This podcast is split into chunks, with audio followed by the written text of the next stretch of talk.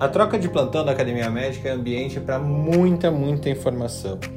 A gente fala sobre a saúde, a doença, os processos que fazem médicos evoluírem em âmbitos pessoais, científicos e profissionais, e não só médicos, assim como os outros profissionais da assistência, gestores e assim por diante.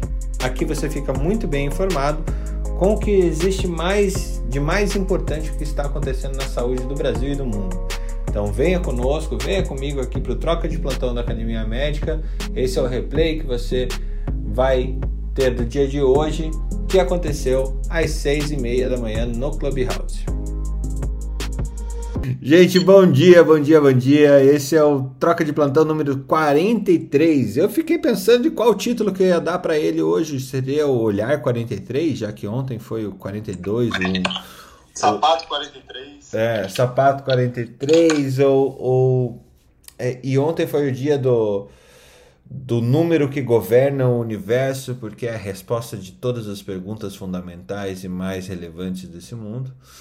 O episódio 42 foi fantástico. Se você não ouviu, vai lá no Spotify depois, ouça durante o dia, você vai dar muita risada. O Felipe estava impossível.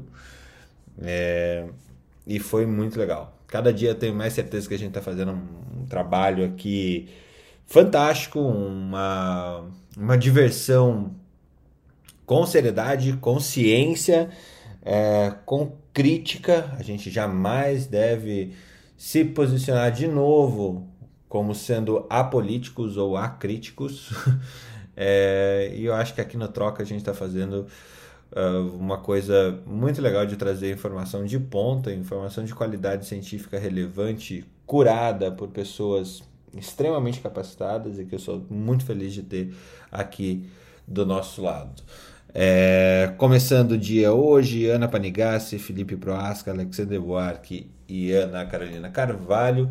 A gente tem muito para falar, muita fofoca científica para trazer, mas uma questão que eu quero que governe aqui, uh, uma reflexão talvez, e que de vez em quando a gente deixa de, de, de fazer conosco mesmo, né? É, que, que você falaria para você que teria 25 anos de idade? Se você tivesse uh, a possibilidade de falar para a pessoa que se formou em medicina ou se formou em qualquer coisa, que estava entrando no mundo uh, de trabalho, com, começava a ter a res, as responsabilidades que iria ter, o que, que você falaria para ela hoje? Bom dia, Ana Panigassi. Começou fácil para ti, viu?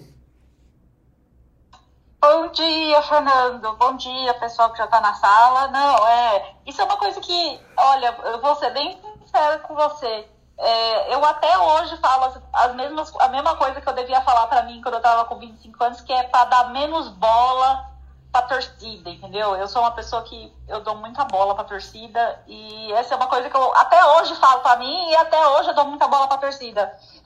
Então, com certeza, esse era o conselho que eu daria para mim mesma. Com 25 anos eu já estava formada já há um tempo, porque eu era bem adiantadinha, mas eu com certeza seria o conselho que eu daria para mim mesma.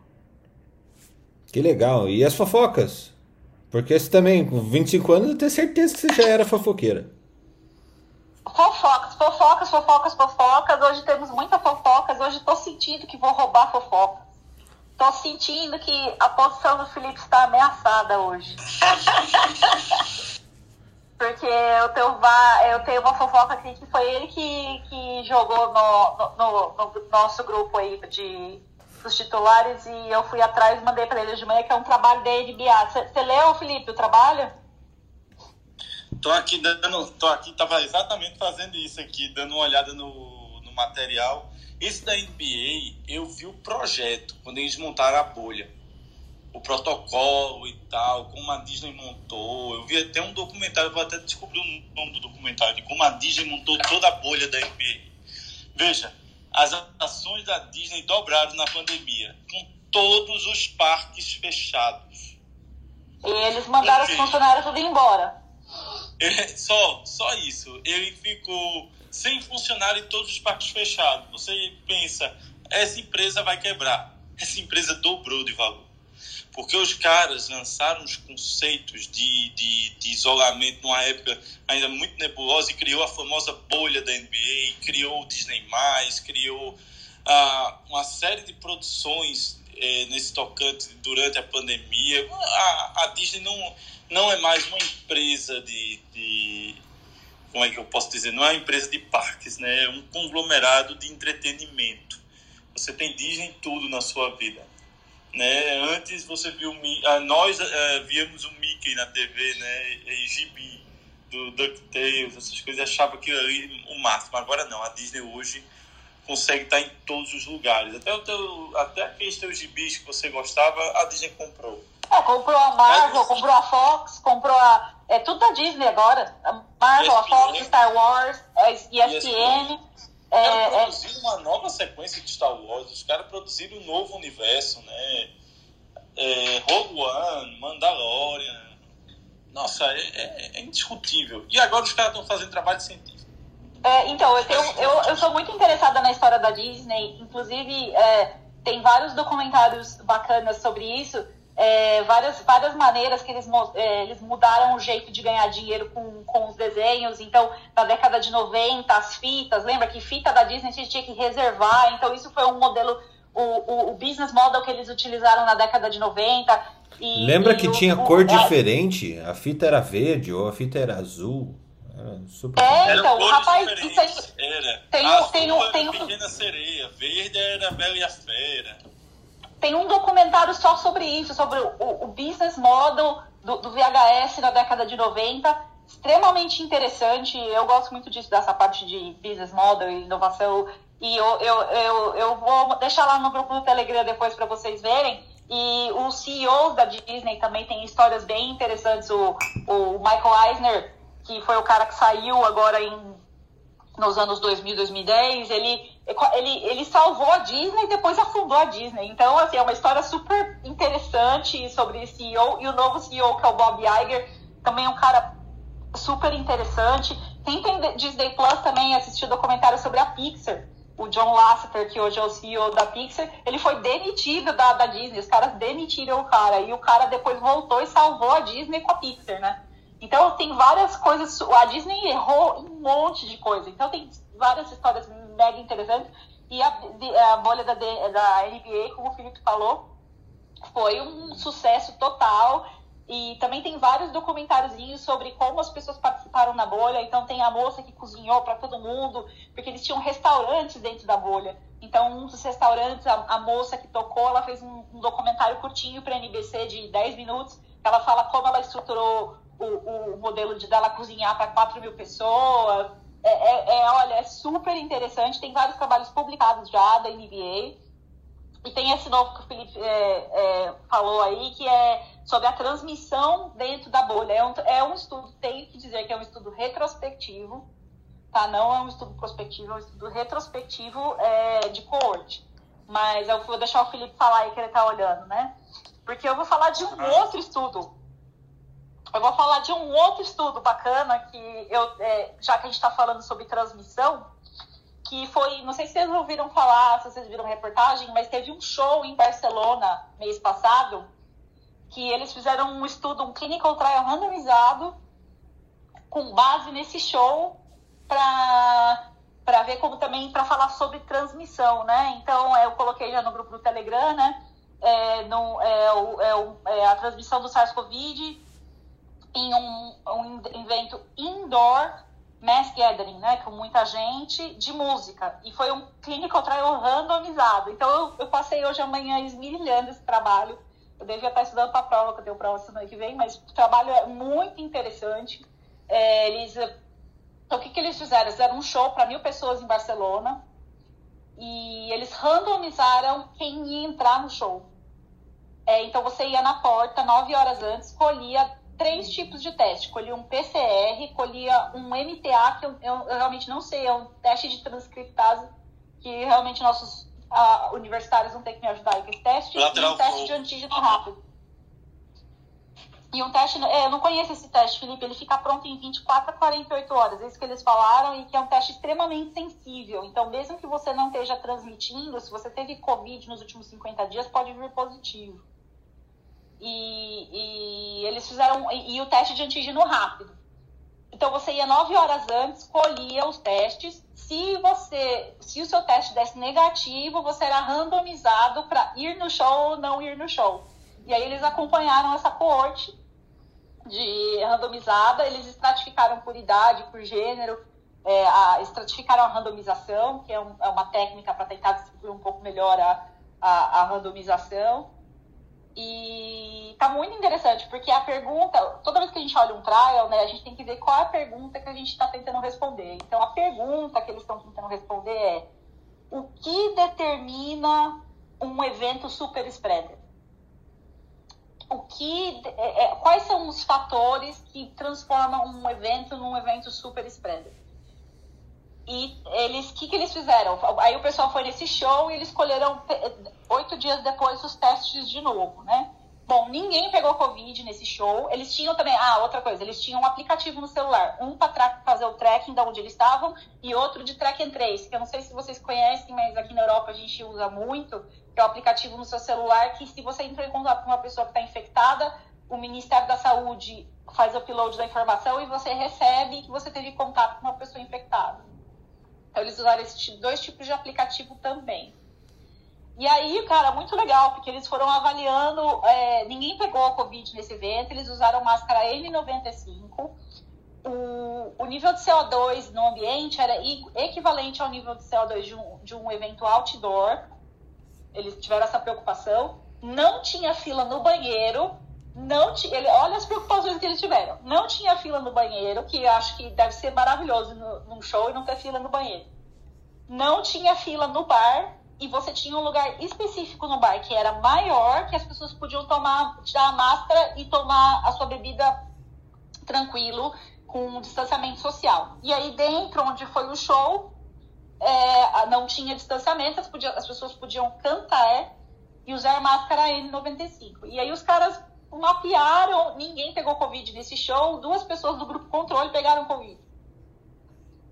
E o que eles querem mostrar. É, Duas do é, controle é... pegaram Covid. Tinha 5 é, mil no show e a galera que não foi no é. show pegou Covid, é isso? Pegou Covid. É, eu achei muito engraçado. E eu, eu, o, o trabalho tá super legal, porque eles colocam umas críticas, ele, é o que eu falei, né? Os caras colocam críticas a eles mesmos o tempo inteiro. Então, é o fato que não tinha fila no banheiro, o fato que você está fazendo um, você está participando de um clinical trial, é óbvio que você vai se comportar diferente, porque tem um aplicativo lá te traqueando e será que isso não influenciou o comportamento das pessoas? O fato que você não pode beber, você não consegue tomar, levar a sua bebida para o show, né? Você tem que ir para o bar beber. Então, as pessoas com certeza beberão menos do que elas beberiam num show, num show normal. E aí você vai se comportar de maneira diferente. Então, tudo isso foi levado em consideração, mas o que eles acharam importante que dá para extrair dos dados deles é que os, os, testes de antígeno têm um excelente valor preditivo negativo. Né? O teste que eles usaram é o teste da Abbott, e que, segundo eles, tem um valor preditivo negativo muito bom. Então, que é uma boa opção você aplicar o teste na porta do show, né? antes das pessoas entrarem é, no show. Seria uma excelente alternativa, óbvio, considerando que em Barcelona, as taxas de infecção estão super baixas. É, então a gente já parte do princípio que né, vai ter menos gente transmitindo. Então, quando você, você tem que montar esse quebra-cabeça de né, do como está a situação populacional de transmissão, que tipo de máscara você vai utilizar, o comportamento da população. o meu marido ele é formado em ciências atuariais, a gente conversa, ele, a gente conversa muito sobre percepção de risco. Qual é a percepção de risco da população é, vacinada, não vacinada, né? Lembrando que um mês atrás em Barcelona eles estavam no mesmo ritmo de vacinação que a gente, ou seja, bem para trás dos Estados Unidos. Né? Então, achei muito interessante. É um trabalho que levanta várias perguntas e dá várias respostas, tá, tá bem desenhado. E saiu na CNN, saiu em tudo quanto é lugar, né? Porque, óbvio, né? Tá todo mundo super, né? Ah, deixaram fazer um show e ninguém pegou Covid, né? Então, é, a gente tem que pensar como. É, é a mesma história que a gente estava falando das máscaras, né? que máscara, para que ambiente, para que. Né? Então, às vezes, é, você vai botar todo mundo com máscara, mas num ambiente totalmente fechado, onde não circular, talvez não adiante nada. Então, assim, tentar levar, cada vez mais levar em consideração esses fatores. O trabalho está lá no grupo do Telegram, já coloquei lá para vocês darem uma lida, e a reportagem da CNN também, que foi feita, né? É, e é... nesse sentido, Ana, só colaborando com a tua linha, é, a gente tem aqui uma o CDC. É, Para quem não lembra, eu acho que o 9 é, a gente fez o, o troca de plantão número 9 falando sobre as orgias que o CDC estava promovendo ao falar o que eles falaram na época, dizendo que pessoas vacinadas poderiam se encontrar e tal. É, agora, o CDC ele está trazendo que pessoas totalmente vacinadas é, americanas, tá? É legal que os Estados Unidos assim, apenas as americanas é, podem ir é, do lado de fora sem máscaras, é, mas as máscaras ainda são necessárias em crowds, em grandes popula em, em grandes aglomerações. Né? Agora, esse estudo que você está tá dizendo. Você vai, notar, você vai notar, Fernando, que eu coloquei no grupo do Telegram a, o chart do CDC que saiu ontem. Sim, sim. Para quem não. Então, que é o, é o chart. Para quem ainda não tá no grupo do Telegram, levanta a mão, me chama ali no Insta que a gente passa o link para você.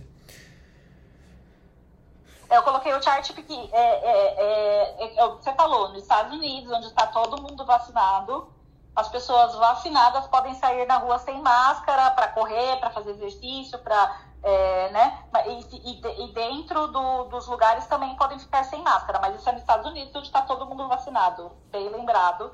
É, eu coloquei lá no Telegram o chartzinho que eles colocaram na. Tá, estão em todas as mídias sociais, nos jornais, saiu esse chart hoje também. Então já coloquei lá para, para vocês é, darem uma olhadinha.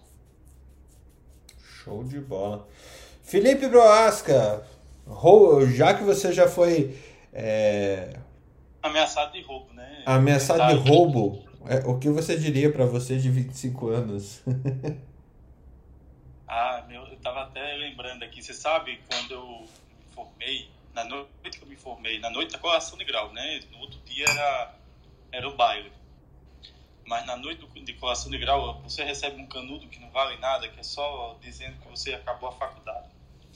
Aí eu tirei esse canudo e escrevi atrás de caneta onde eu queria estar com 5 anos, 10 anos, 15 anos e 20 anos.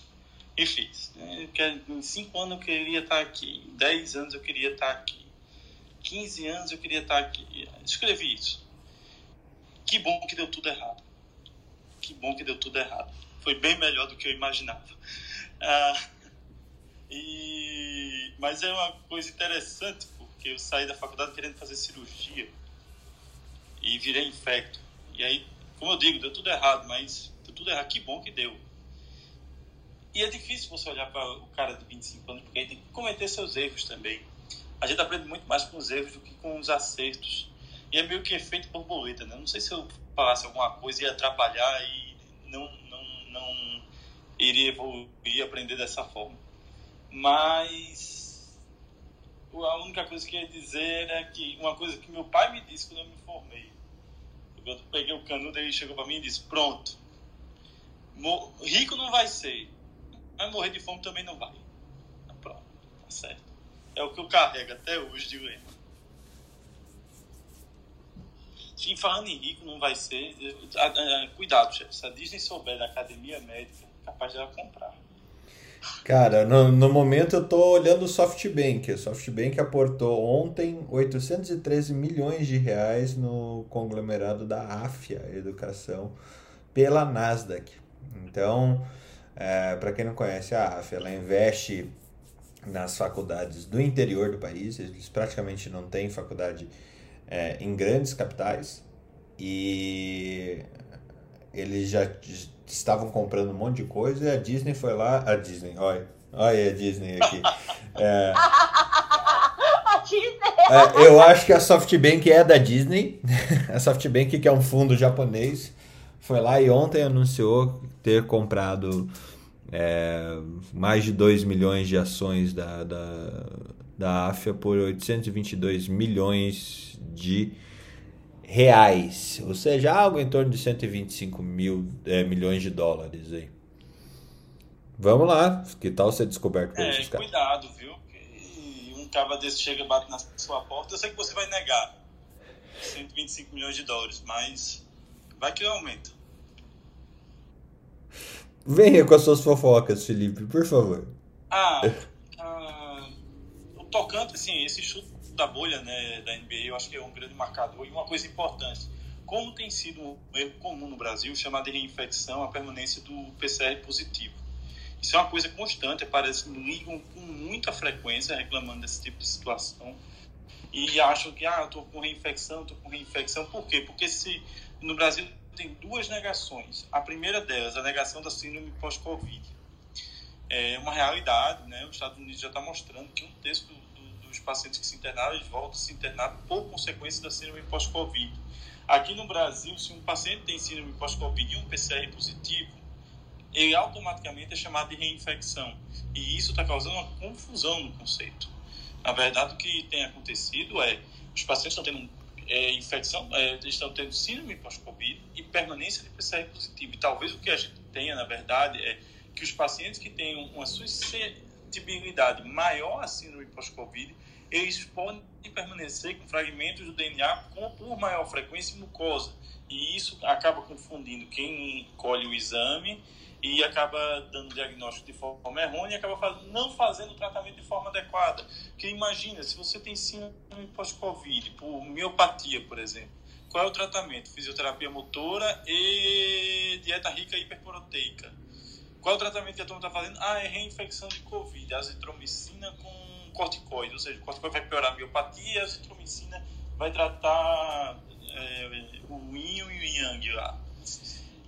Então é, é bem peculiar isso, porque o conceito está errado do que a gente vem fazendo aqui e porque nós estamos negando a existência da síndrome pós-Covid, que a Europa os Estados Unidos estão nos inundando de informações e a gente está é, cambaleando com relação a isso. Já tem protocolo, já tem estudo, já tem. Já, só o Brasil que não tem e nega. Né? Então, é isso que eu queria falar. Isso, artigo é, traz os conceitos e mostra isso de forma muito clara. Eu agora vou ficar, toda vez que alguém me mandar pergunta, eu vou mandar um artigo e a pessoa, e aí, leia, tire suas conclusões. Não fui eu que escrevi. É o artigo que você vai publicar na Academia Médica depois? Com certeza. Eu espero que me aceitem, mas eu vou escrever, juro. a Bárbara está aqui para me ajudar a não esquecer. Por favor, Bárbara, lembre de mim. Me lembre vou, do artigo mais tarde eu escrevo e eu vou essa semana eu vou fazer a segunda parte da imunoterapia lá na academia médica vou falar do tocilizumab na academia médica e semana que vem eu vou falar das imunoglobulinas né? eu já falei do Regeneron uma coisa interessante é, Fernando eu escrevi o artigo do, do Regeneron lá na academia médica e eu recebi muito e-mail de paciente perguntando indicação para contexto familiar. Né? Alguém na família dele com Covid teria é, indicação ou não. Então foi uma coisa interessante isso. Essa semana eu recebi acho que uns quatro ou cinco e-mails com essa discussão e, e a pessoa estava lá com um artigo copiado. Nossa, que legal. Que bom, bom, bom saber. Assim. Não sei se alguém era da Disney. Não, uma, uma das coisas assim, quando eu me formei, eu, eu fui. Eu tinha uma. A linha científica, depois que eu saí da, da, da faculdade, eu comecei a trabalhar com relação médico-paciente em tempos de Dr. Google. Assim, foi um texto que saiu na Academia Médica em 2013. E em 2016, eu acho, 2015, 2016, eu fiz um trabalho junto com o Conselho Federal de Medicina uh, onde a gente coletou 1.600 respostas sobre como os médicos brasileiros estavam lidando com os pacientes que já vinham informados é, pelo Dr. Google, né? E, cara, era muito legal de observar que os pacientes, e isso é visto lá fora, essa evolução do paciente e essa diminuição do gap entre a informação do paciente e do médico. Então o paciente ele é totalmente livre para ir buscar informação por si mesmo, por ele mesmo. E nós, médicos aqui, ou nós, profissionais de saúde, deveríamos ter a, a, a transparência e a responsabilidade de, de colocar conteúdo é, responsável na internet. Né? Mas de fato, se o conteúdo está lá, as pessoas, o paciente, o antigamente dito leigo, vai atrás é, e vai buscar o, o, conteúdo da pessoa. Não é à toa que essa é a estratégia principal de marketing digital que, que as pessoas tenham provocado para que os médicos façam. Né? E isso que você falou é, é mais uma evidência disso. Legal, fico feliz, Felipe. Que bom. Aí, é, e assim, o sucesso da bolha, né? Da NBA. É, quando a bolha foi montada, eu me lembro na, no dia da final, um dia depois da final, depois que o Los Angeles Lakers foi campeão, um dia depois da final foi feita a última rodada de exames.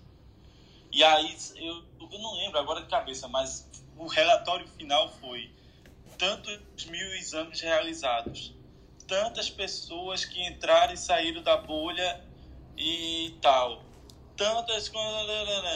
Resultado final: zero doentes. Então, o mundo do entretenimento, ele naquele momento ele, foi, ele passou por uma revolução. Porque esse, esse case da bolha, se nós viermos a ter qualquer tipo de problema de pandemia, ou melhor, quando tivermos qualquer tipo de problema de pandemia, nós temos já um modelo a ser feito. Então, acredito que o entretenimento ele deve persistir, como também outras atividades essenciais e não essenciais do futuro, independente do surto de ebola ou de outra coisa que venha a surgir, devido a, a protocolos como esse. Então, esse é, aquele para guardar debaixo do braço, daqui a 100 anos a gente está usando ele como referência ainda. Quase o estudo de Jon Snow, né? Alex, bem-vindo. Uh, Fernando, pessoal. O que você falaria pro homem dessa foto com 25 anos de idade? Olha, eu não sei. Eu, eu, nessa hora eu lembro, eu lembro. Você vai falar, cara, você vai ser bonito e você vai tirar foto bem. não, eu acho que ia dizer. Eu, ia, eu, eu, eu fico imaginando mais, sabe aquele quadro da, da evolução que tem o último olho voltando para trás? Eu acho que eu estaria dando uma mensagem assim é, mais ou menos nesse sentido, viu, Fernando? Volta que a coisa deu ruim aqui na frente. Diferente, né? Mas é, eu, eu, trazendo notícia ruim, né? Essa parte do Felipe. É, mas eu, eu, não, eu não, pensei, não parei para pensar. Fui, fui, eu confesso que, que foi igual ontem, né? Pego de surpresa com os 42 fiquei meio é, devagando. Mas eu acho assim, alguns pontos eu acho que, que eu avancei, eu acho que tomei algumas, algumas decisões corretas, né? De não seguir carreira cirúrgica, embora eu gostasse muito. Então, eu acho que tinha tantas mensagens aí para falar que, que eu nem sei não, viu? Bem, é, eu acho que eu tenho muita notícia hoje, cara, então eu vou tentar... Taca-lhe pau. Oi, desculpa, eu acho que perdi o áudio aqui, né? Não, taca-lhe pau, venha com as notícias. Era só um pouquinho. É, não, o meu problema aqui de conexão do, do, do, microfone, do fone de ouvido, quer dizer, eu vou tirar ele aqui. Bem, é, eu acho que a primeira delas que a gente poderia trazer é a atualização da campanha nacional de imunização, né? Ela traz alguns pontos, nada, nada de, de grandes novidades, né? Mas é, ela traz principalmente a questão das gestantes, né, que a gente já sabia de. É, só, só pegar aqui um pouquinho, porque eu estava com o documento, inclusive aqui aberto, para não me perder aqui. Então, a modificação dos grupos de risco. Né? Então, ela, ela não traz as novas vacinas Pfizer, etc., mantém aquelas duas que nós temos hoje aprovadas no Brasil, mas ela faz a, uma comparação entre as vacinas é, produzidas no Brasil e fora, do ponto de vista de, de, de, qualidade do produto, estabilidade, armazenamento, traz algumas informações que são muito similares e traz atualização da questão dos grupos de risco, incluindo as gestantes, né? É, toda a população com HIV, as puérperas e para esse grupo prioritário, bem como antecipação das vacinas para, para as pessoas com deficiência permanente com maior nível de vulnerabilidade. Então, esse documento de ontem traz essa pequena alteração, essa, essa grande alteração, na verdade, né? E, e é claro, então eles, eles reestratificam a, a população de, de risco para as fases, né? E colocam como prioritários, dependendo da quantidade de vacinas que tem. Então, para agora a fase 1, pessoas com síndrome de Down, independente da idade, pessoas com doença renal, com comorbidades acima de 55 anos e uh, as pessoas com uh, deficiência permanente, como primeira etapa, com idades de 55 a 59 e, e, e ou seja, ele, ele, segue esse escalonamento, tá? Uh, e ainda mais ele acrescenta algumas informações e ele faz é, algumas observações importantes com relação às grávidas e puérperas, né? que ele, eles colocam que ao ser vacinadas elas devem ser informadas da eficácia e segurança das vacinas, né? É, e ausência de dados é, relacionados, assim como dos grupos potenciais de infecção.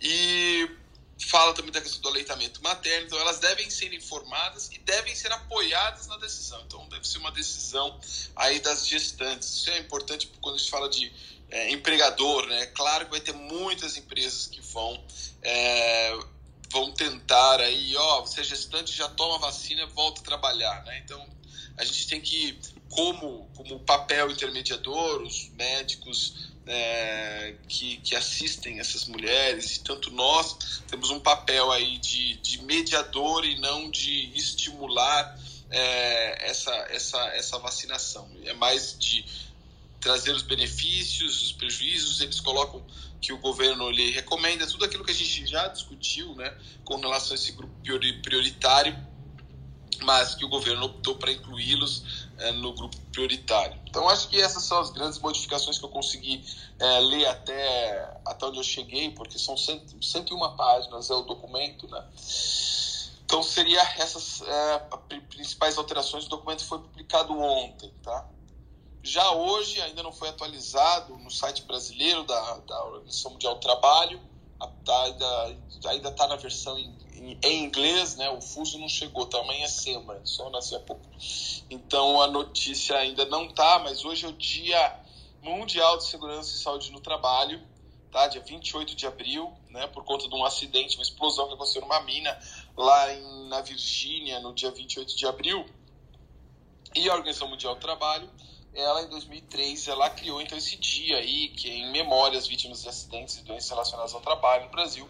Normalmente as, as instituições, é, Ministério Público do Trabalho, Ministério do Trabalho, antigo Ministério do Trabalho, é que sempre é, fazem alguns eventos comemorativos. No Brasil instituiu-se aí o, o, o, Abril Verde, né, que é para da, da questão da segurança, né, do trabalho e saúde e segurança e essa data é, é, super importante do ponto de vista de saúde e segurança.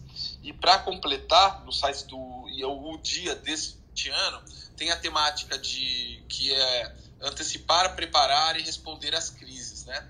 Ou seja, o que o mundo de hoje deve fazer é justamente investir em uma uma saúde e segurança é, saúde ocupacional e segurança, um sistema resiliente, né, um sistema mais forte. É interessante que a mensagem do presidente da, da Organização Mundial do Trabalho, que é o Guy Ryder, ele fala assim: nós precisamos de uma saúde ocupacional e resiliente e muito forte, né? Isso é uma coisa que a gente já vem falando na área de saúde ocupacional. O Brasil é um país com mais preparado talvez até para esse tipo de abordagem, né? Nós temos somos a sexta, o país onde a medicina do trabalho é a sexta maior especialidade no país, é, é, único no mundo, é único no mundo nesse sentido, é único no mundo do ponto de vista de regulamentação, é, de presença dos médicos de trabalho nas empresas. É, isso e depois com a vinda da pandemia e, e, ele fala justamente pensando nisso da pandemia porque no ano passado já se foi comentado é, um pouco sobre essa questão do ambiente de trabalho por conta da covid ou seja imagina como estava a covid no ano passado em abril e o quanto que isso explodiu no colo de todos nós.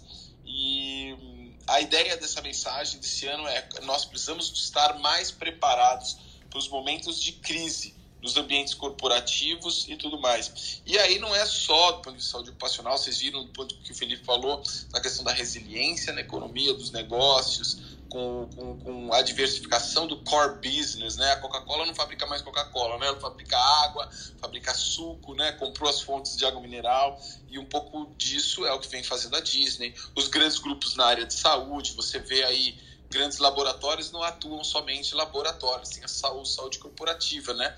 Eu vou coletar o exame na empresa e vou fazer mais coisas lá, né? Vou fazer vacina, vou atuar na parte de, de, de, de estatística e tudo mais. Então, eu, o hospital já não faz só hospital, ele é forte na atenção primária, né? Que então, ou seja, você precisa é, se desenvolver, transformar, ser resiliente em todos os sentidos, né? Então, essa eu acho que é a segunda mensagem do dia aí, é, por conta do, do, da importância desse dia hoje é, no mundo.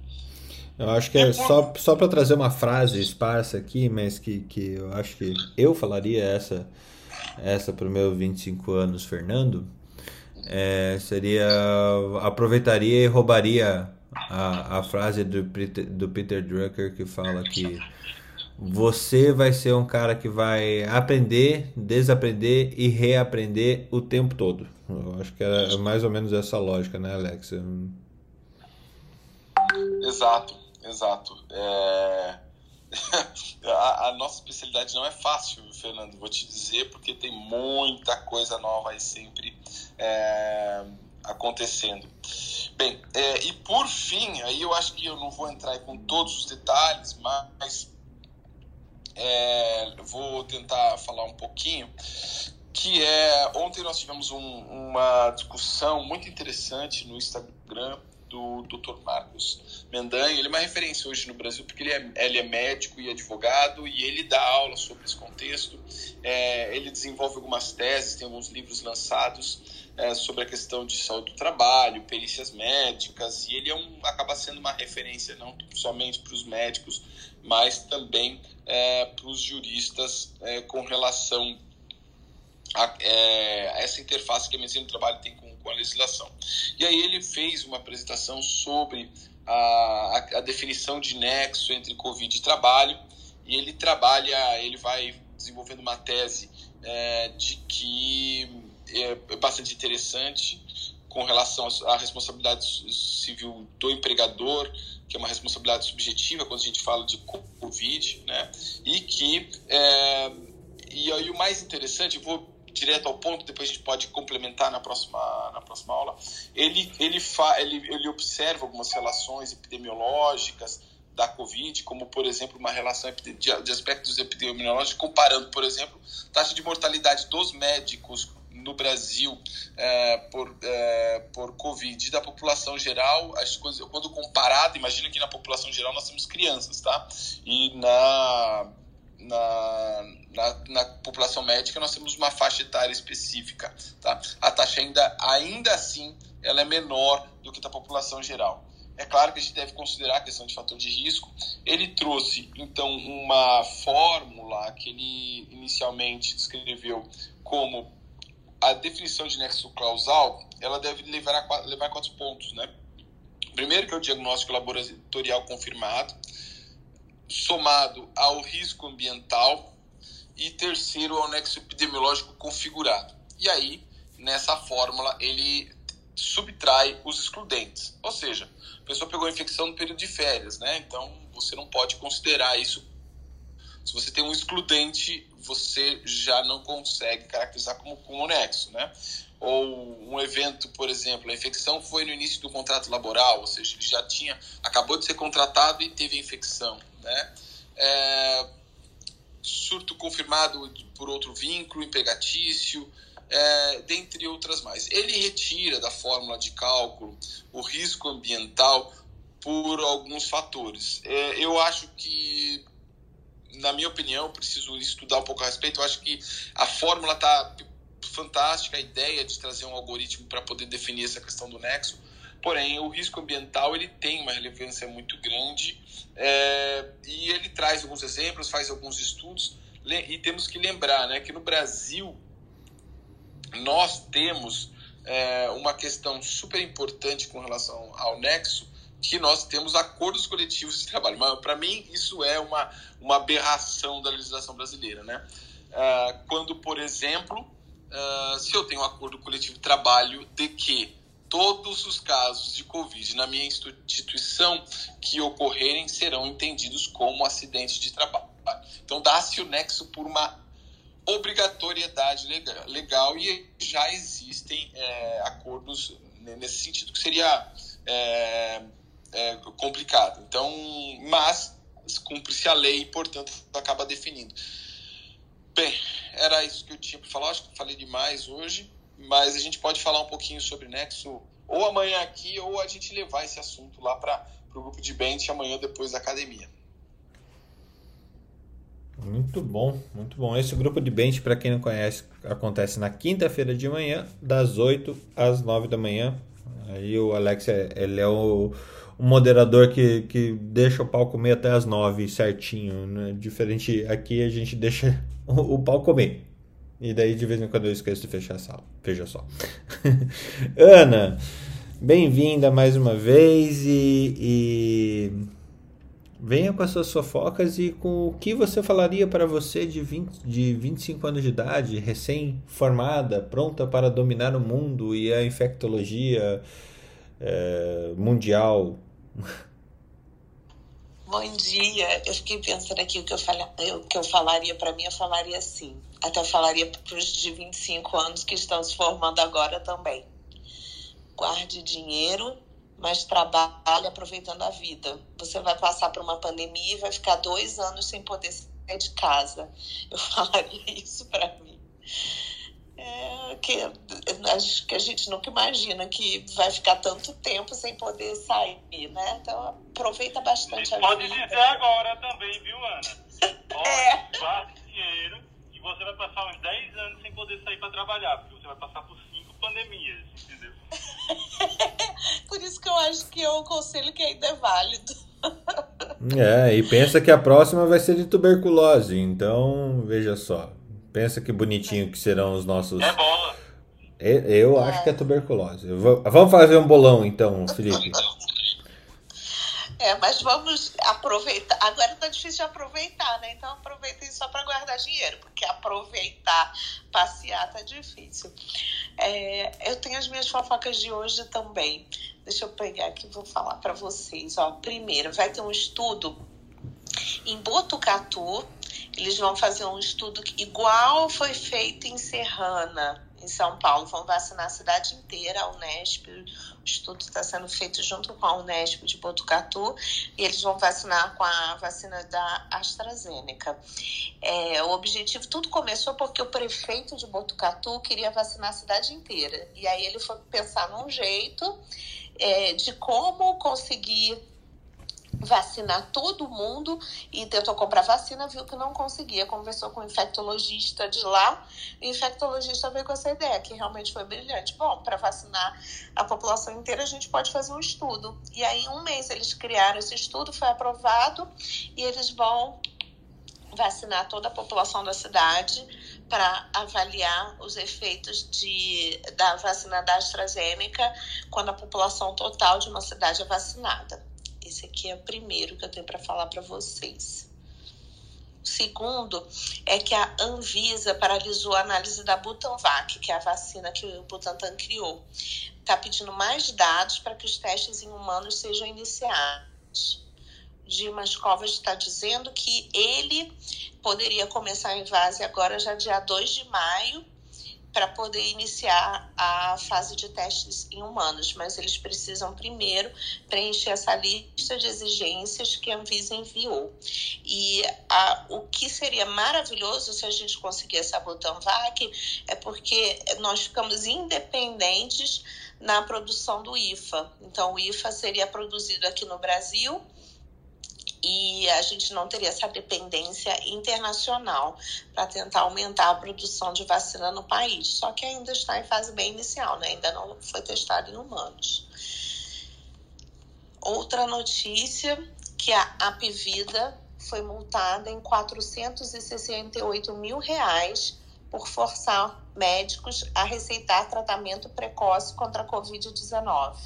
Então, um médico no Ceará dizendo que ele era obrigado a receitar hidroxicloroquina e por causa disso, por ele ter se recusado a prescrever, dizer que não existiam é, dados científicos que corroborassem essa conduta, ele foi demitido.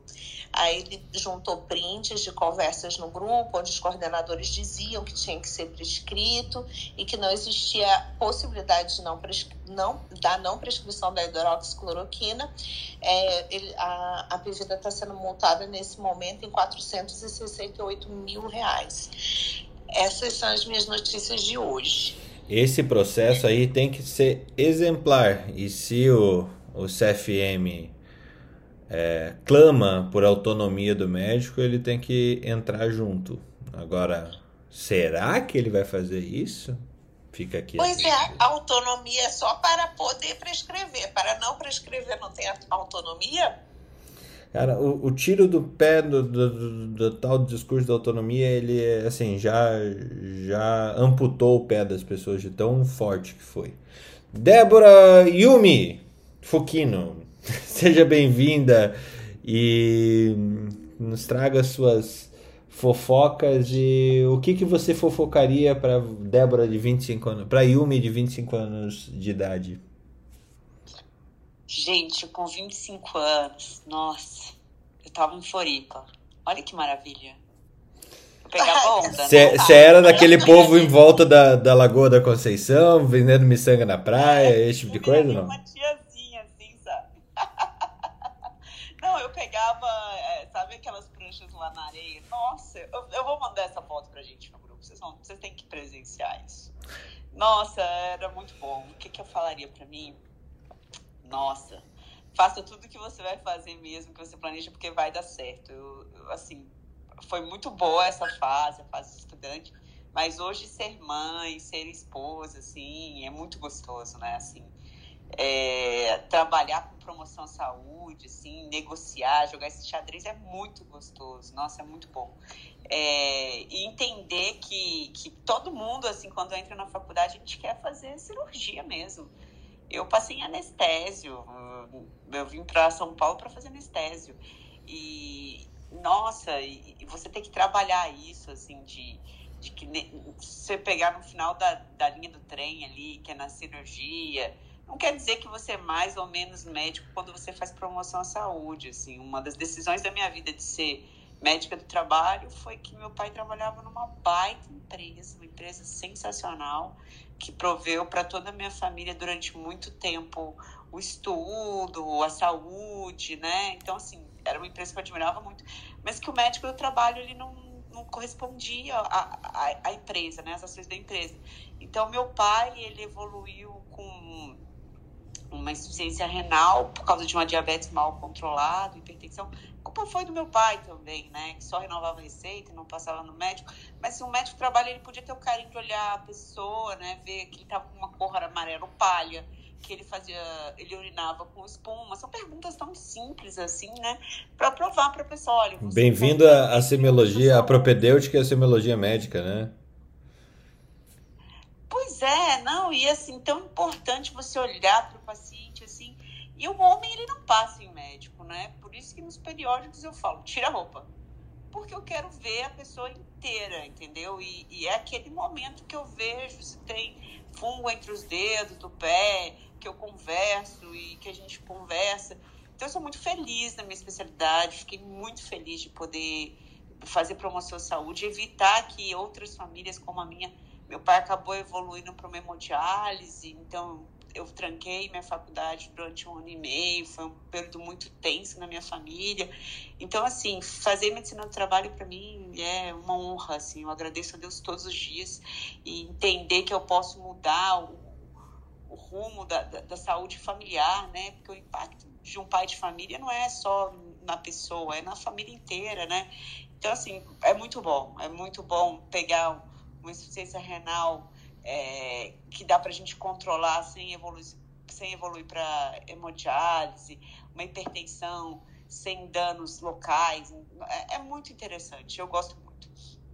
Então, eu falaria para eu aproveitar realmente aquela fase de 25 anos que foi muito boa, nossa, e também viver essa fase de maturidade hoje, de poder me conectar com os colegas de diversas especialidades e, e poder construir junto, dentro de uma pandemia, soluções para o maior número de pessoas possíveis. Eu acho que é isso que a gente busca aqui no Clubhouse. A gente sempre quer buscar soluções para o maior número de pessoas possíveis. E a minha fofoca é uma fofoca muito do mundo do trabalho, assim. Eu tenho medo do Alex falar antes, porque ele sabe muito, né? Então, ainda bem que ele deixou minha fofoca para mim. Que foi a medida que o provisório que o Bolsonaro assinou sobre a redução de jornada e, e layoff, né? É, para gente, para nós médicos isso é extremamente importante, porque evita-se, num primeiro momento, demissão em massa, né? E a gente consegue trabalhar bastante é, essa questão de afastamento e depois retorno ao trabalho. E também saiu uma medida é, falando que não é obrigatório, a gente está é, desobrigado temporariamente de realizar os exames periódicos, né? É, então, envolve-se mais exames complementares. E na minha leitura e na leitura do Alex, a gente sempre bate muito de frente com isso, que não é obrigado a gente fazer os complementares, até entendendo a urgência e a necessidade de, de focar muito na pandemia mas nada impede que a gente faça um bom exame físico, que a gente converse com o paciente é, em teleatendimento, que a gente faça orientações, porque é o que a gente sempre fala aqui, a clínica é soberana, né? Então, assim, é uma desobrigação de cumprir uma lei de exames complementares, não é? Não, isso não te isenta de cuidar da pessoa. Então, a minha fofoca do dia é essa. Para é, mim, essa lei ela é interessante, ela é, é, é, positiva, porque ela nos ajuda a evitar a demissão em massa, e que a gente também está desobrigado de cumprir uma, uma norma que a gente não conseguiria ou a gente atrapalharia outras é, necessidades prioritárias aí no detrimento da pandemia. Muito, muito legal, Débora. Obrigado por, por compartilhar isso. E realmente é, é preponderante a gente pensar é, também saúde, né? Saúde, o quanto que uma segurança econômica, uma segurança do trabalho impacta na saúde da pessoa. Segurança de ter o trabalho, de não perder esse trabalho, impacta na qualidade de vida das pessoas. É, acho que a gente olha muito pouco para isso como médicos generalistas, muitas vezes, né? Ou que teriam que ter esse olhar é, geral. Messias, bem-vindo. Uh, você falaria para o seu Messias 25 anos, é, de 25 anos, é, vá para o Mato Grosso do Sul e monte uma fazenda? Olha o preconceito de um cara que mora em Curitiba. Compre um aparelho de ressonância. O que é isso? É. Vai, vai, vai no arroba porque é muito mais fácil. Tá, bom dia confesso, confesso que eu não esperava que você fosse pedir para que eu subisse, mas vamos lá. Eu acho que com 25 anos, assim, eu venho de uma família bem humilde, né? E para chegar até aqui não foram passos muito fáceis. Mas acredito que se eu pudesse falar alguma coisa para mim seria mantenha a sua vida baseada em Deus, continue acreditando nos seus sonhos, não se desanime perante aqueles que irão colocar empecilhos e duvidarão de você. Permaneça no seu amor familiar. Case novamente com a Marina. Que assim você terá uma vida feliz e eu não falaria em sucesso, porque a definição de sucesso é diferente para todos vocês. Eu acho que seria isso que eu falaria para mim. Pô, e... tem que mandar para Marina essa declaração, porque foi linda. Ah, viu? sim. Marca aí o horário que foi da, do, como é, do, é, no, do podcast. No minuto 58, você fala, Marina, ouça o minuto 58, viu?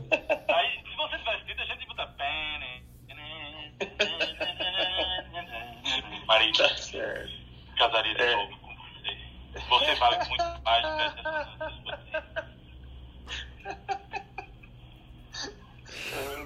pessoas Cara, e olha, pensa que é uma declaração de amor às seis e meia da manhã, porque ele tá uma hora antes, veja só. É verdade. É, é, é, puta, acorda, Marina, Marina, acorda, acorda, que tem uma declaração ao vivo pra você. É verdade.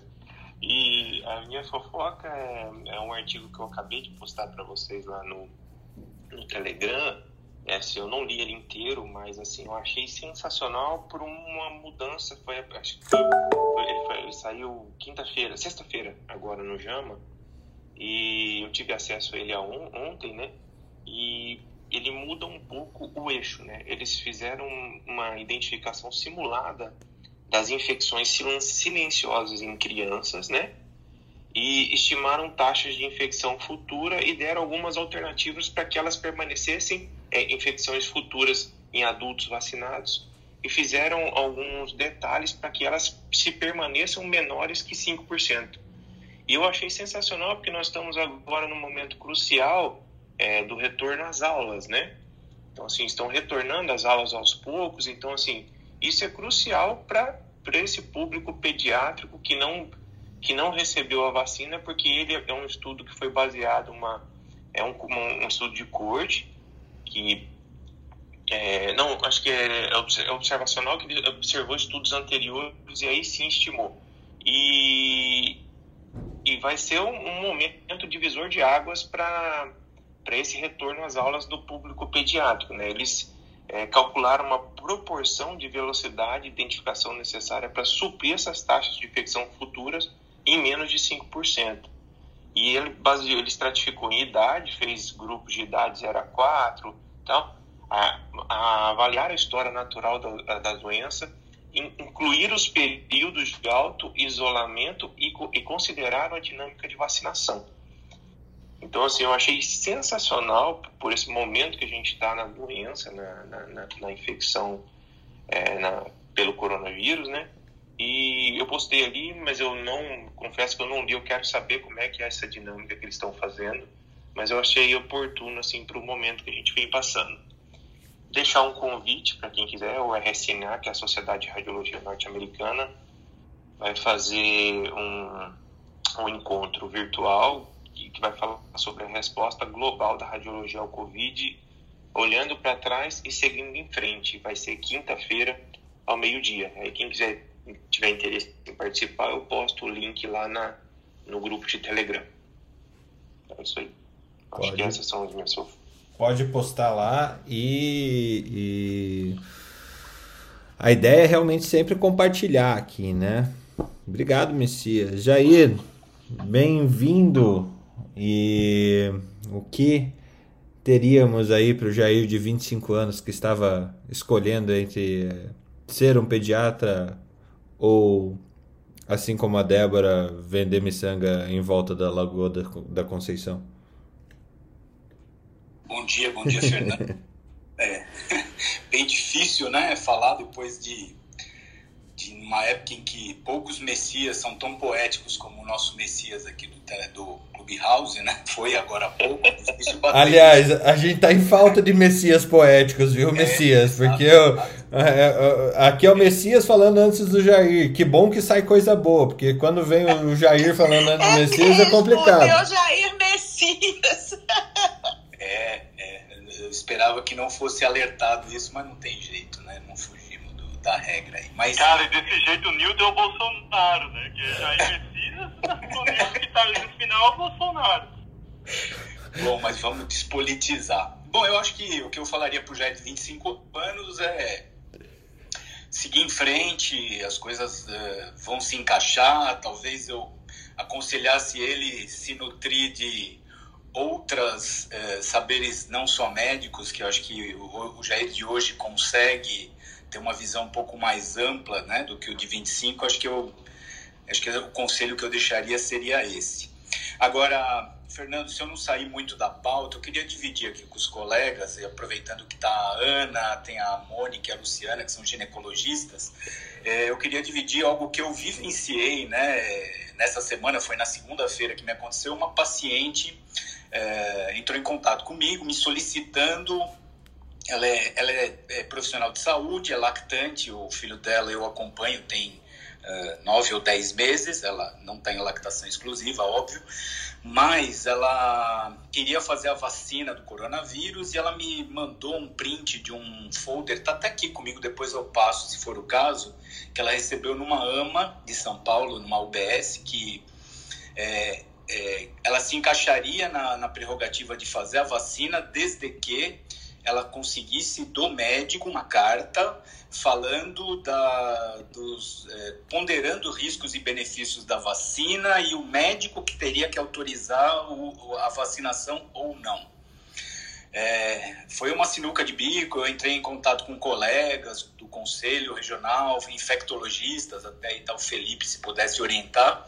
Bom, no final eu não me senti à vontade. Eu falei que faria a carta do ponto de vista do bebê, que eu eu acharia que não traria nenhum é, risco maior ao bebê é, amamentando e ela tomando a vacina, mas não me senti à vontade, até por não saber os antecedentes dela. Se ela me toma a vacina e faz um evento, uh, um AVC, uma, uma, um evento de coagulopatia severa, é, é estranho que o, o, Estado não assuma isso, né? Uma vez que ele está se prontificando a vacinar. Então, eu queria ouvir um pouco dos colegas, principalmente aí dos ginecologistas, qual é a visão para isso. Obrigado, um bom dia. Difícil essa questão, Felipe. Algum comentário antes da gente seguir? Mônica. Nossa, sabia que ia sobrar para mim. já tava é, enquanto os ginecos não sobem e a Ana tá bem quietinha, vai sobrar para você mesmo. É, né? Na, na hora que o pau come, chama, vamos lá. É, veja, Jair, é uma situação um pouco. Eu concordo com você que a gente fica um pouco a mercê de sair. Eu achei muito interessante como o ciclone foi montado, que é o que rege os pacientes com HIV. O cara vai pegar a medicação e já vai pegar um impresso dizendo se ele está apto ou não a tomar a vacina. Esse é o mundo perfeito, né? E você veja como tem vários SUS no mesmo SUS, né? Ao contrário, um paciente oncológico precisa de um papel para vacinar vai marcar um oncologista para conseguir um laudo no SUS? Não vai. Imagina, nos próximos três meses, né? Não vai. E isso é ruim. E você sabe que o cara é, tem comorbidade, tem indicação e tudo mais. O que eu acho que falta mesmo é um pouco de, de, de transparência assim, do Ministério da Saúde e dizer, gente, é isso. Acabou-se. Pode todas as vacinas? Pode não pode, pode, pode, não pode. É isso. Então, é gestante, ela, tá, é, ela é gestante, ela tem indicação de vacina? Tem. O que é que ela mostra? Mostra o cartão de vacina, mostra um ultrassom, mostra a barriga. É, faz é, tá entendendo? Tem como, tem como você fazer isso sem muita burocracia. Cara chega lá, você é um coach, só aqui, ó, minha quimioterapia é dia tal e está marcada a próxima dia tal. Ah, beleza, então vai, vacina também. O que faltou foi um pouco aí de pulso, de dizer, ó, vai vacinar todo mundo que está gestando, ou vai vacinar a gestante que é hipertensão diabética, e, e qual vai ser a vacina? Todas. Porque já está rolando a história de, ah, não sei quem não pode tomar AstraZeneca porque tomou anticoncepcional. Eu, eu, eu tive esse esse parecer ontem. Eu tomo anticoncepcional, disseram que eu não posso mais fazer, porque senão eu vou ter um AVC. Hã? Não, pode Meu Deus do céu. É, então, a, o que a gente. o que é, o... Qual é a indicação do anticoncepcional? Se você quer ou não ter filho. Só. A nota técnica do Ministério da Saúde tá clara que a gestante não precisa apresentar teste de gravidez, tá? E que é, a comorbidade pode ser comprovada por exames exames, receitas, relatório médico, prescrição, etc. Essa primeira fase, de qualquer maneira, Jair, é só quem tem comorbidade. Então, a paciente pode ir ao posto de saúde, confirmar a comorbidade dela e ser vacinada. Ela não precisa apresentar teste de gravidez ou provar que está, está amamentando, tá? É, na, a sua paciente, pelo que você está me falando, não tem nenhuma comorbidade, então nem é a vez dela na fila, se, se, se for isso mesmo, né? Se ela tiver alguma comorbidade, ela apresenta o, o, o, o, o coisa. Se não, é só ela ir lá e falar que ela é lactante. Né? Pelo que diz a nota técnica, tá bem claro que é isso. Aí você olha a nota técnica do Estado de São Paulo, a orientação já é outra. Né? Porque aí, aí começam esses problemas de, de, do que fala a nota técnica do Ministério da Saúde e o que fala é, a nota do, do, do, Estado de São Paulo. Então, assim, eu acho que tá, como o Felipe falou, tá super confuso, né? Mas eu, na minha opinião, você não tem que dar carta para comprovar que ela é lactante. Exato. E assim, Ana, me surgiu uma dúvida agora, que eu gostaria que você me respondesse. Você vacinaria a grávida de Taubaté? eu, eu vacinaria contra o escorbuto. Eu vacinaria a grávida de Taubaté contra escorbuto. Ontem eu vi uma foto dela, cara. É, como que uma pessoa põe a bola do Kiko embaixo do vestido e fala que tá grávida? É, impressionante. Mônica, algo a acrescentar? E como convence as pessoas? Ô, ô, Fernando, pra vacinar vai ter muita grávida de Tabaté agora, viu? Que vai chegar de bola. Assim, eu vim vacinar. Ó, se eu contar pra vocês o que aconteceu ontem aqui, o Ministério da Saúde aqui da Irlanda anunciou ontem que se você teve Covid e tomou uma dose da vacina, você está vacinado. Não precisa tomar a segunda dose. Pô, mas e, esses não... caras são atrasados, hein, Ana? A Espanha. Teve, não, não, mas ouve, ouve só. E, olha, a, a, os caras falam assim, e isso não tem nada a ver com o fato que a Pfizer e a Johnson cancelaram o envio de não sei quantas mil vacinas porque deu problema na fábrica. Não tem nada a ver. Não tem nada a ver o fato Eles falaram isso? É, juro. Tô achando que eles são meio. Não, não vou, ia ser preconceituoso que eu ia falar, mas parece coisa um pouco lusitana. Exatamente. Olha, isso, para, isso, isso me não parece coisa brasileira, viu? Não é? Não, pois não... é, não sei se a Gabi tá aqui embaixo, mas a discussão que a gente teve no grupo dos médicos brasileiros aqui na Irlanda ontem foi exatamente essa. Como diz o funkeiro, né? O golpe tá aí, tá quem quer, né? Eu, como sou uma pessoa que eu rezo, eu rezo para Nossa Senhora do Clinical Trial todo dia para que ela nos abençoe.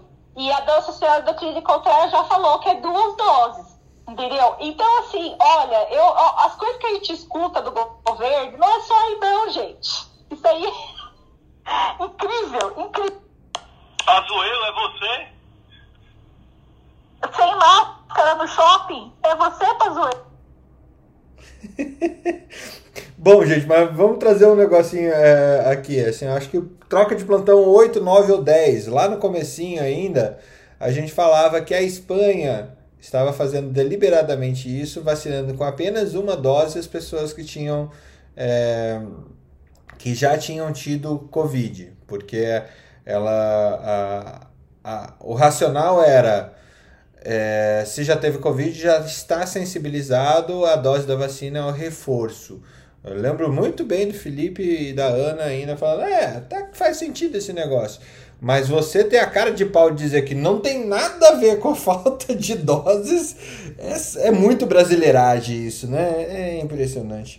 Eu, eu viraria grávida de. Eu viraria grávida de Taubaté e falaria, estou grávida, preciso da segunda dose.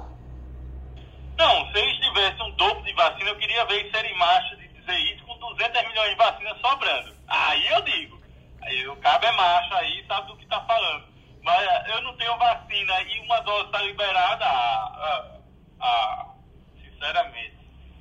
É, e a gente transformou o nome, o nome do troca de plantão de hoje vai ser A Grávida de, de Taubaté toma vacina. É certeza. Não, quando a Ana vacinar, a gente faz isso. eu, sinceramente, eu vou contar todas as mentiras lá. Vou falar que tô grávida, Mônica, A graça de Dublin, vou falar. Mônica. Mônica, você que atende também em Taubaté, você já está tendo esse tipo de, de expressão no teu consultório? Olha, essa aí, graças a Deus, não é minha paciente, mas vamos lá. É, bom dia, pessoal, para todo mundo. Realmente, Jair, essa história da vacina, eu estava até ontem falando com a Lu, que tá uma confusão de informações, a gente no meio, né? E fica os pacientes olhando pra nossa cara como se a gente não soubesse nada. Ah, você é desatualizada, você não sabe o que tá acontecendo. É uma situação muito engraçada até que a gente tá vivendo, que é tipo inacreditável. Mas enfim, para vocês terem ideia como as informações estão desencontradas, né? Eu moro aqui em São Paulo já há bastante tempo, sempre é, exercia a profissão aqui em São Paulo, mas eu sou do Rio. E no Rio, no calendário, se vocês entrarem no site, que é o vacina.rio, o site da Secretaria da Saúde que está coordenando isso, já está escrito lá que todas as gestantes, a partir de segunda-feira essa, dessa semana, já poderiam ir vacinar, é, gestantes com comorbidade e lactantes, já poderiam ir vacinar junto com a fase inicial de comorbidade que eles começaram lá na segunda-feira. Aqui em São Paulo, se a gente entrar no nosso calendário vacinal, que está lá no site do vacina.já, é, não existe nenhuma data, nem menção a gestante e a lactante aqui em São Paulo. Então, realmente, eu concordo com o Felipe. A gente tem vários SUS dentro de um único SUS né, no nosso país, cada, cada estado coordenando de uma forma. Agora, Jair, é, você estava falando aí que você não se sentiu à vontade e tal, por conta da questão da responsabilidade.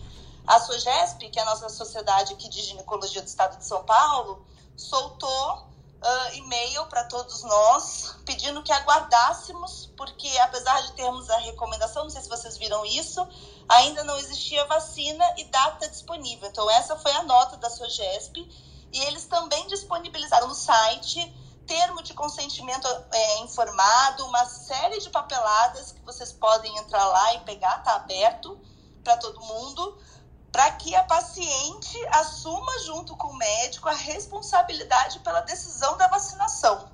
É, então, assim, enquanto a gente vê em um estado, vem aqui, vacina e está tudo certo, a gente vê em outros até uma política um pouco defensiva, estamos no meio desse imbróglio. É, exatamente, eu concordo, Mônica, perdão de ter interrompido aí, Fernando. É, a única coisa que eu acho é que. Não interrompe, tá, Jair? Fica à vontade. Que, assim, é, eu até concordo que a paciente ela até assine um, um de esclarecido se tomar vacina, ela está assumindo as possibilidades de ter efeitos colaterais ainda não estudados ou não relatados, ou sei lá o que for. Mas eu assumi, quer dizer, eu assumi esse ônus de fazer essa carta falando que os benefícios da vacina são. Eu, não, eu, eu acho que isso é, é, é um pouco de, de entrega de, de, de responsabilidade, né? Uma divisão, entre aspas, de responsabilidade. Porque se acontecer um evento adverso grave, eu acho que quem vai assumir todo esse ônus é o médico e não o Estado, né? E uma vez que eu acho que no meio de um caos que está, eu acho que ela tem que entender que se ela assinou lá ela está entendendo que está correndo todos os riscos. Então, eu não fiz a carta, não estou com consciência pesada, mas realmente não me senti tranquilo para assumir esse tipo de responsabilidade. Eu acho que nenhum médico tem isso aí ainda, né? É, eu, particularmente, Felipe pode até dizer melhor para gente, eu tenho pouco medo, porque eu acho que o risco da gente ter complicação uh, com a vacina, principalmente a vacina de vírus inativo, é relativamente pequena perto das possíveis complicações de um Covid na gestação. É, mas, obviamente, jogar isso nas nossas costas não me parece muito justo, né? Sem a gente ter um embasamento científico bacana. É, mas eu acho que o Jair tá certo, porque a gente tá recebendo uma cobrança, Jair, que não é sua, entendeu? Porque, assim, se fosse assim, então, todo mundo tinha que ter uma carta do médico para vacinar, porque todo mundo corre o risco a gente tinha que ter uma carta do médico para atravessar a rua, porque corre risco de ser Se você tá vivo, você tá, tá, tá em risco, né? É, então, e é, é, eu acho que o Jair tá certo nesse sentido, assim, que, né, é, por que, que a gestante, então, ou a lactante, ou whatever, né, tem que, quando vai no posto, tem que provar que o médico dela orientou ela e que. Então eu acho que assim, você tem que. Eu também, eu concordo que você tenha que estar com sua consciência absolutamente limpa de não dar a carta, até porque a nota técnica foi clara, que a paciente não tem que apresentar teste de gravidez ou nada, tem que apresentar justificativa de comorbidade, porque a gente está na fase das vacinas que estão na comorbidade. Mas eu acho que o Jair está absolutamente certo de não. Viu, Jair? De não, não ter a consciência pesada mesmo, porque não tem nada a ver o dito cujo com as calças, né? Concordo plenamente, Ana. Para você ver o nível das informações desencontradas, eu não sei se vocês viram ontem William Bonner no Jornal Nacional dizendo que o Ministério da Saúde estava recomendando vacina para todas as gestantes e lactantes uh, no Brasil a partir de agora. Como assim, hoje vamos ter outra enxurrada, porque deu uma sensação de tipo vai no posto amanhã e vacina. É, e já tirou comorbidades do meio. Então, assim, é o caos instalado nas informações de uma forma absurda, né? É, e vamos que vamos. É, Mônica, porque o médico do Zap Zap ganha de você, né? O médico do Zap Zap tá na frente da doutora Mônica, né? Eu. É a universidade facebookiana, Ana, infelizmente está reinando no mundo inteiro, como você mesmo Cara, colocou, mas né? só tem um negócio, é o governo dizendo. E não tem vacina. Não tem vacina e os caras estão falando, não, é, é preferencial, mas primeiro que não é, segundo que não tem vacina, terceiro só vão apurrinhar a vida do, do, do, dos prescritores. Exato. É, é, curioso, né, Fernando? Pra você ver, a Ana tá falando a questão de você é grávida, não precisa de carta do médico, eu concordo com ela. Eu tive uma experiência muito interessante na minha família. Eu tô com uma prima que tá grávida e mora nos Estados Unidos. É, liberaram a Pfizer lá para gestante, recomendaram que as gestantes tomassem. Ela simplesmente entrou no Walgreens, sem nenhuma comprovação, sem nada, a não ser a barriguinha dela, disse: Estou grávida, pá, tomou a vacina nenhum médico precisou assinar nada, nenhum termo, era um direito adquirido dela. Eita, Mônica, você me, você me lembrou, acho que o que eu diria pro meu Fernando de 25 anos também é, cara, nunca pergunte para quanto é para quando é o bebê. Você vai se dar mal você fazendo essa pergunta. Com certeza. Inclusive, o Dr. Fauci falou numa entrevista essa Ele já perguntou para pra... Ana, eu não. iria além. Não pergunte, você está grávida? Porque ela pode não estar. É, então, eu já fiz é. as duas perguntas. Eu já Às me ferrei as duas vezes. Grupos, né? Às vezes eu participo de grupos. Você tá aqui para vacinar, tô, ah, quantas semanas? Não, eu tenho grupos, a minha comorbidade é outra. E você já tá... Gente, deixa eu só falar. Ah, então, o Dr. Fauci ele deu, falou uma entrevista, numa entrevista, que não tem números ainda de gestantes que foram vacinadas, tá? É, os números oficiais publicados, mas ele falou que tem 20 mil gestantes nos Estados Unidos que foram vacinadas com base do princípio de autonomia do paciente. Então, a paciente, ela acha que, então, por exemplo, eu sou tô grávida e sou médica de UTI. Então, eu acredito que, pela minha autonomia, eu, tenho, eu decido que, para mim, é melhor que eu tome a vacina, independente de trabalho científico, independente de. E, e, e isso nos Estados Unidos é levado muito a sério, a autonomia do paciente. Então, ele falou que tem 20 mil gestantes que se vacinaram por vontade própria. E que essas pacientes agora estão sendo seguidas, né, como uma coorte. Né? Então, em cima das pacientes que tomaram vacina sem querer, que isso acontece nos clinical trials também, né? A paciente toma vacina e descobre que está grávida na semana seguinte. Isso é muito comum. Então, essas pacientes estão sendo seguidas como uma coorte à parte. Tem essas 20 mil pacientes que, por autonomia, decisão de autonomia, foram lá e tomaram a vacina. Então, isso é uma outra coisa em termos de bioética. Eu sei, cadê a Úrsula para me ajudar? O Fernando está aqui mas a autonomia da paciente é importantíssima, porque a, a, aquele pensamento nosso de dane-se a, a, pessoa, só, vamos pensar só no nenê, né? Dane-se a gestante, né? E a gente sabe que o risco da Covid é muito maior, né? Então fica aí a reflexão. Para ambos, né? É... Lu, deixa eu pular um pouco essa discussão, porque o Newton deve estar esperando há horas é, aqui. E Newton, bem-vindo. É, o que você diria para o seu Newton de 25 anos de idade? Bom dia, Fernando. Estou aqui esperando pacientemente. Cara, eu entrei nessa sala porque eu sempre me faço essa pergunta, velho. Então, eu tô com 47. Não sei se eu sou o mais velho aqui de quem tá aqui em cima. Talvez, né? Não, eu Mas tenho mais, mais que É, você. você tem mais, Jair? É. Ai- Ainda bem, Fernando, que você não me deixou falar exatamente depois do Jair, né? Porque ia ficar aquele trocadilho que o Felipe chegou a comentar aqui. Porque falar Aos três eu peço Jair desculpas por isso, Vai viu? ser fogo, viu? Aos Mas três. tudo bem, vamos lá. Aos três eu publicamente eu peço desculpas por isso. Cara, eu, diria, eu vou dizer assim, o que eu faria e o que eu, é, conselhos de o que fazer e o que não fazer, né? Eu vou dizer o que deu certo, o que eu faria de novo. É, estude sempre, melhoria contínua. Tudo que eu me preparei, que eu estudei, deu certo. MBA, residência, tudo que é, fui para São Paulo, né? é, depois que, que, que fiz a faculdade, então fui para São Paulo com, com 25 anos, né? exatamente essa idade aí, saí daqui de Teresina para São Paulo.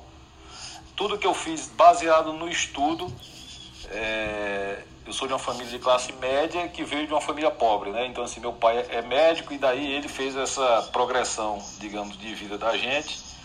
Ficamos classe média, os pais deles eram pobres, a minha mãe era de uma família pobre e, eu, e a gente virou classe média, né? E eu mantive a classe média, não fui para cima não também. É, mas, mas assim, tudo que foi baseado no estudo deu certo. Então esse é o primeiro conselho. Estude sempre, estude muito. Pelo menos para mim teve um retorno muito satisfatório, tá? Então essa parte é bem positiva. O que eu não faria de novo? Não case jovem. Eu casei com 20, com 22 anos. Eu casei no quinto ano da faculdade, né? Então isso dificultou enormemente a minha vida. Eu tive a minha primeira filha nasceu, eu estava fazendo o sexto ano, né? Então foi uma coisa que dificultou. Não que seja filho é ótimo, né? É Assim é uma das melhores coisas do mundo mesmo. Tenho quatro agora. Então, mas a minha primeira nasceu, eu tinha 22, estava no sexto ano. E é aquela coisa, como é que você vai se preocupar com o futuro de uma pessoa que você não sabe nem o seu ainda, entendeu? Então, eu pensei nessa frase quando, eu, quando ela nasceu. É, então, não tenha, não, não é que não tenha filho, não case cedo. Porque para dar tempo você se conhecer melhor, organizar sua vida financeira, isso é muito importante. Esse é outro conselho que eu dou. Guarde dinheiro desde cedo. Estude finanças desde cedo, coisa que eu fui estudar depois de é, 35 anos. É, então estude finanças desde cedo, guarde dinheiro desde cedo, é, estude oratória desde cedo, que foi uma outra coisa que me contribuiu bastante. Para quem não sabe fazer uma relação pública aqui, eu era gago desde a infância, desde os 5 anos. Quando eu já comecei a falar, já era gago. E hoje eu estou aqui falando, né? É quase, quase todo dia. Então, é, foi um grande avanço depois de muita fono, estudo, curso, né? oratória, um monte de coisa. Então, essa é outra coisa, assim, pra, às vezes você sabe muito e não consegue expressar, então passei muito isso na minha vida, né? com muito conhecimento, mas não conseguia falar. Então, você só consegue mo- mostrar, né? então você tem que saber se vender, mostrar que é outra coisa também importante.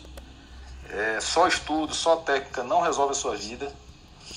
É, e, então é isso. O que eu faria era isso, estudar constante, encarar as coisas, tudo que eu botei para fazer deu certo. Todos os negócios, aliás, minto, menos um negócio de roupa que deu errado, mas ainda deu certo durante sete anos. Né? Eu tinha uma loja de roupa também. Mas é, é, mas é isso. Botar as caras nele, não ter medo, ir, é, ir para cima e é, não case cedo. Eu queria só falar um pouco da Disney, com essa história da, da Disney fantástica também, Fernando. Porque ela está é, atrelada, uma parte dela, a história do Steve Jobs, né? Que é um cara que eu, assim, admiro a parte profissional dele, não pessoal, né? Mas que é o seguinte, que o Steve Jobs, quando ele comprou a Pixar, que nem era Pixar ainda, era, era a, a Pixar, ela nasceu de, uma, de um braço da Lucasfilm, né? E aí ele comprou, ele teve prejuízo com ela durante quase uma década, pensou em vender. Aí ele se associou com a Disney, fez o, o filme Toy Stories, né, que foi o primeiro que deu retorno lá depois de 10 anos. E, e depois ele vendeu para a Disney, se tornando o principal e maior acionista individual da Disney. Ele morreu sendo, ele tinha acho que 7% da, da, da Disney quando ele morreu. Ele vendeu por mais de 7 bilhões de, de dólares a Pixar em ações, né? Da, da Disney. Então essa foi uma, uma, uma jogada, mais uma, né? Porque ele tinha feito a da Next, que também estava mal, vendeu de novo para Apple, né? E ele fez essa super jogada né, comercial no final, quase no final da vida dele, é, que também aí ele se tornou principal acionista individual da Disney. E a Disney ela tem o trabalho dela voltado para excelência e também outra coisa curiosa que eu só conheci a, a Disney em 2019. Foi a primeira vez eu fui para Disney já com 45 anos, nunca tinha ido. E assim, na verdade eu tinha tanta expectativa que até me frustrou um pouco, eu confesso. Eu até esperava mais, inclusive, porque de tanta expectativa que a gente faz, né? É, mas é assim, eles são focados na excelência, né? E, e, e isso é modelo para muitas empresas. Tem vários cursos baseados no modelo Disney de é, atender os clientes, né? Então é bem bacana essa história da, da Disney e a própria história do Walt Disney, né? no começo que ele fracassou várias vezes e persistiu e tal, é, tem um filme sobre isso também, né? É, é, muito bacana, realmente a Disney vai fazer 100 anos daqui a dois anos, em 2023, e é um modelo mundial de sucesso espetacular, porque, como disse a Ana, eles reinventam o modelo de, de negócio sempre, né? Então, é um, é um case, assim, secular espetacular. E, e, ah, sim, é interessante. Eu trouxe uma fofoca aqui que eu achei bem interessante. Eu li de novo, que eu não acreditei. Eu li hoje, né? Porque o Paulo Guedes, não sei se vocês viram isso, disse que a culpa do, da, da falência do sistema público de saúde não é da pandemia, né? É da medicina. Não sei se vocês viram isso. Porque a med... diz que todo mundo quer viver 100 anos, 120 anos, 130, né? E não tem capacidade para poder atender o pessoal até essa faixa etária. E pela primeira vez, em muitos anos, desde 1940, tá aqui, eu até peguei, dos anos de 40 até 2019, houve um acréscimo de anos de vida, de expectativa de, de, de vida para quem nasce no Brasil de 31 anos. E pela primeira vez, em 2020, houve uma diminuição da expectativa de vida de 76 para 75 anos. Nós perdemos um ano de expectativa de vida. Pela primeira vez na história, dos, né, desde os anos 40, que a gente regrediu na expectativa de vida. Então essa é, e segundo Paulo Guedes a culpa é porque a gente quer viver mais, né? Então é, e era isso, Fernando. Obrigado. Cara, essa do Guedes, querendo ou não, o Guedes tem razão, né? Porque primeiro que a gente está fazendo uma ciência, uma, uma atenção para uma ciência que a gente não fez, né? a geriatria é relativamente nova em termos de qualidade científica. É, e só que ele, é, eu acho que, sei lá, deve, deve ter alguma coisa no ar diferente em Brasília, principalmente ali no, na esplanada, é, que a, a forma de se comunicar desse povo é deplorável. Meu Deus do céu. Vamos lá, Mônica, vamos passar aqui é, para tua. É, eu acho que para Lu antes, que a Lu não falou ainda é, que ela foi, voltou, foi, voltou. Lu, primeiro, o que, que você diria para sua Lu de 25 anos? E algo a complementar no tema que você tinha subido? Oi, Fernando, desculpa, eu fiquei indo e voltando, porque eu tô super na correria hoje. Até pensei que talvez não subir. Bom, complementar o tema só. Uh, adoro que o Felipe falou: não temos vacina para todo mundo. E quando joga a bomba das gestantes, puérperas e lactantes, eu deixo aqui a minha dúvida até que idade eh, a gente considera que o bebê ainda é lactante, porque eu tenho um paciente com uh, criança de dois anos e meio que mama esporadicamente, talvez queira ser inclusa aí na lista de vacinação prioritária. Então fica aí uma, uma bomba para vocês. E a segunda, o que eu diria para minha Lu de 25 anos, eu acho que o meu pai Uh, é, é uma pessoa que hoje eu vejo a sabedoria dele e aos 25 eu não consegui enxergar tanto. E ele sempre me disse que estudar era a maior, a maior herança que ele podia me deixar. E hoje eu digo a mesma coisa para os meus filhos: estudar com certeza. Mas talvez a Lu de 25 anos já deveria começar a estudar uh, temas além da medicina antes. Eu falo que eu comecei a estudar isso um pouco depois que a gente sai da faculdade meio achando que só tem que estudar medicina porque é isso que vai fazer grande diferença na nossa vida. E eu acho que medicina todo mundo aprende lá na faculdade, e o que te diferencia como médico hoje é saber temas além da medicina. E o outro tema é networking, que eu acho que ninguém fala muito, mas eu acho que o networking pode abrir muitas portas. E muitas pessoas acham que ah, eu posso viver sozinho, eu, eu sou é, bom, eu me, me basto. E acho que não.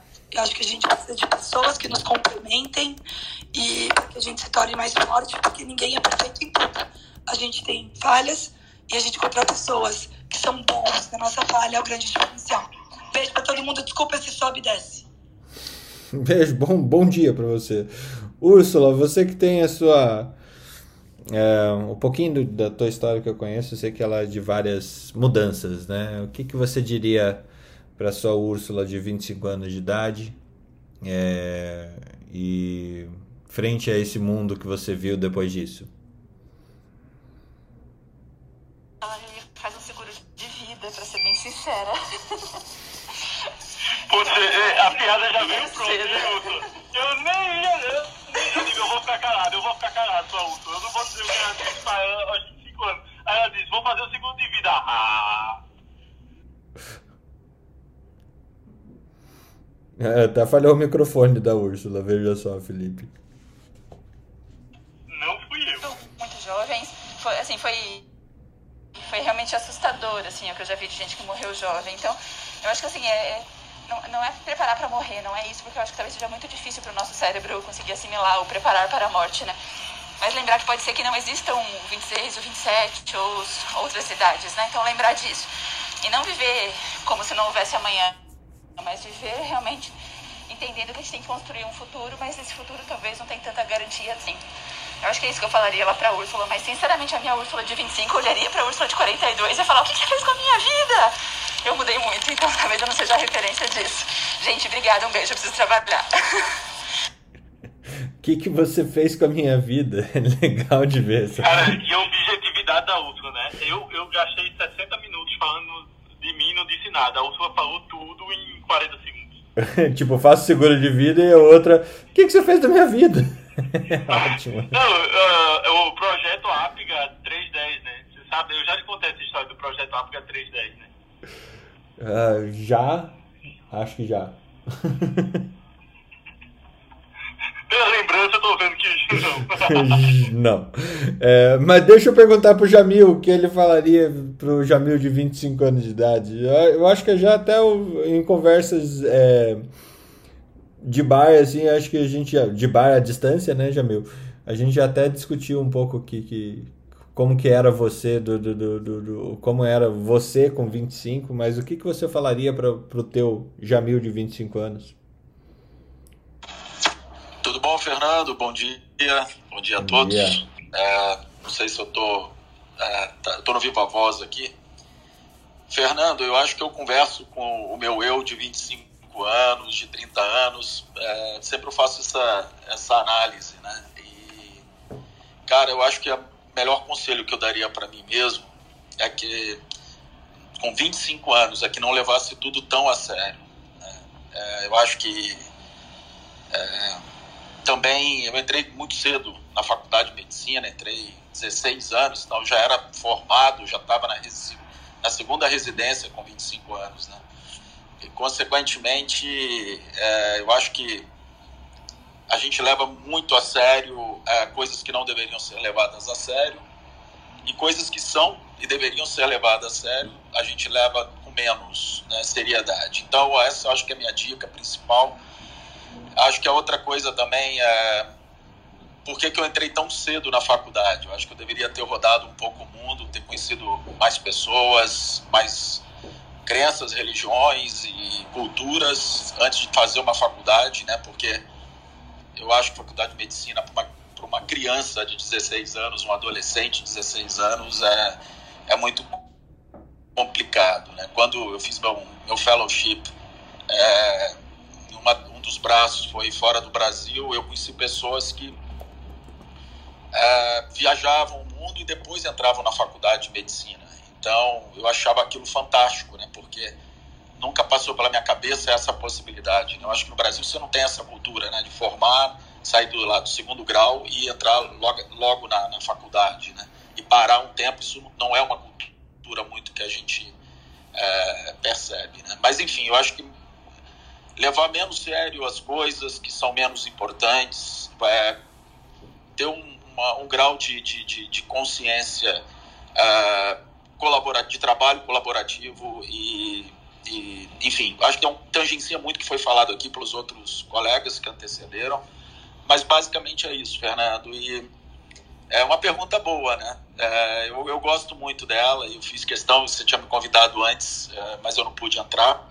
Estava respondendo alguns e-mails, ou seja, é, mais uma seriedade que não deveria tão ser cedo respondendo e-mail, mas era obrigatório, enfim. É, mas eu queria estar aqui com vocês, por isso que eu voltei para dar um abraço aí, um beijo em vocês aí, porque é um prazer falar com pessoas tão brilhantes e queridas. Tá bom? Obrigado, Fernando, pelo convite. É sempre um prazer estar aqui junto com vocês, gente. Uh, ontem Felipe fechou é, o programa. Ana, fecha, fecha para todo mundo. Acho que tá todo mundo já seguindo com a vida aí, oito e pouco da manhã. Fecha o, o nosso troca de plantão, faz a, a, resenha aqui e fecha ele, por favor. Eu? É. Você, assim. Ah, meu pinga... Deus, mas eu não tô psicologicamente preparado. Canta, canta! Pinga fogo mesmo, é. Lembra das provinhas de anatomia que, que o cara apontava para você? Fale sobre a escápula. sobre a escápula. É patela Fale... ou rótula? Fale sobre a clavícula. O acrômio da espinha da escápula. É bem isso mesmo. Tá bom, Como é o então... nome do, for, do forame oval que tem na cabeça do fêmur? Esse aí, bombou ortopedia, hein? Esse aí, bombou de ortopedia, né? E eu não, achava que eu era ruim em músculo esquelético, pelo amor de Deus. Hoje em dia ele não tem, é onde arranca e onde põe. Não, não tem mais essa história de anatomia. Gente. Tá bom, então vamos lá, vamos encerrar o troca de plantão. Olhar 43. Uh, mais uma vez, um prazer ter todos vocês aqui e vamos todo mundo deixar o nosso bom dia, então. Então, Felipe, que já está falando, deixe aí seu. Ah, mas tinha que você cantar. Pena que a Maria não veio, porque ela ficou com medo de cantar. Gente, bom dia a todos e que, que como o Messias encontrou o olhar 43 dele logo na infância lá, ao ver a Marina. Vocês encontram de vocês também. Agora, agora a aula dos médicos do trabalho. Yumi, deixe seu bom dia. Bom dia, pessoal. Bom trabalho. Alex, deixe seu bom dia. A aula dos infectos, a, a aula das médicos do trabalho, a, a aula da GO. É ah, dos ricos. Já então, eu já isso que ia falar. Eu isso que ia falar. As aulas, a, a aula das médicas mais bonitas, as GOs. Aí sim, hein? Gostei dessa parte.